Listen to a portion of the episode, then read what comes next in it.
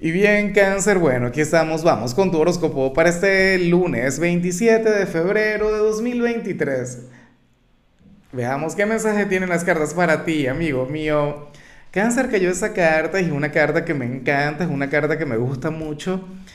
Y ya vamos a hablar del tema. Como siempre, antes de comenzar, te invito a que me apoyes con ese like, a que te suscribas si no lo has hecho, o mejor, comparte este video en redes sociales para que llegue a donde tenga que llegar y a quien tenga que llegar. Cangrejo, pero qué tirada la tuya, llena de matices, por supuesto, como siempre.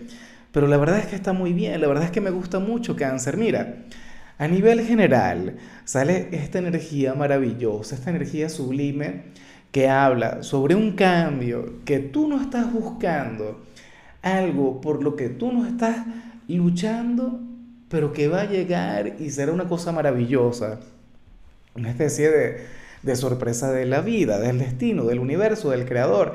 Y a mí lo que más me gusta de esta señal, cangrejo, es que al final va en contra de lo que yo siempre predico acá, de lo que yo siempre promuevo, y resulta que yo no soy dueño de la verdad resulta que hay contraargumentos. Mira, yo siempre digo que todo lo que uno logra es con sacrificio, o que todo lo que uno recibe es bueno, es algo que uno se ha ganado, no sé qué, y no siempre funciona así. En ocasiones hay maravillas que uno no espera, por las que uno no lucha. ¿Ves? Puede ocurrir que llegue un nuevo pretendiente en lo sentimental, o una nueva oferta laboral, X, o que te ganes un premio, qué sé yo, ¿Ves? Pero esto es algo que va a ocurrir, bien sea hoy, bien sea en el transcurso de la semana.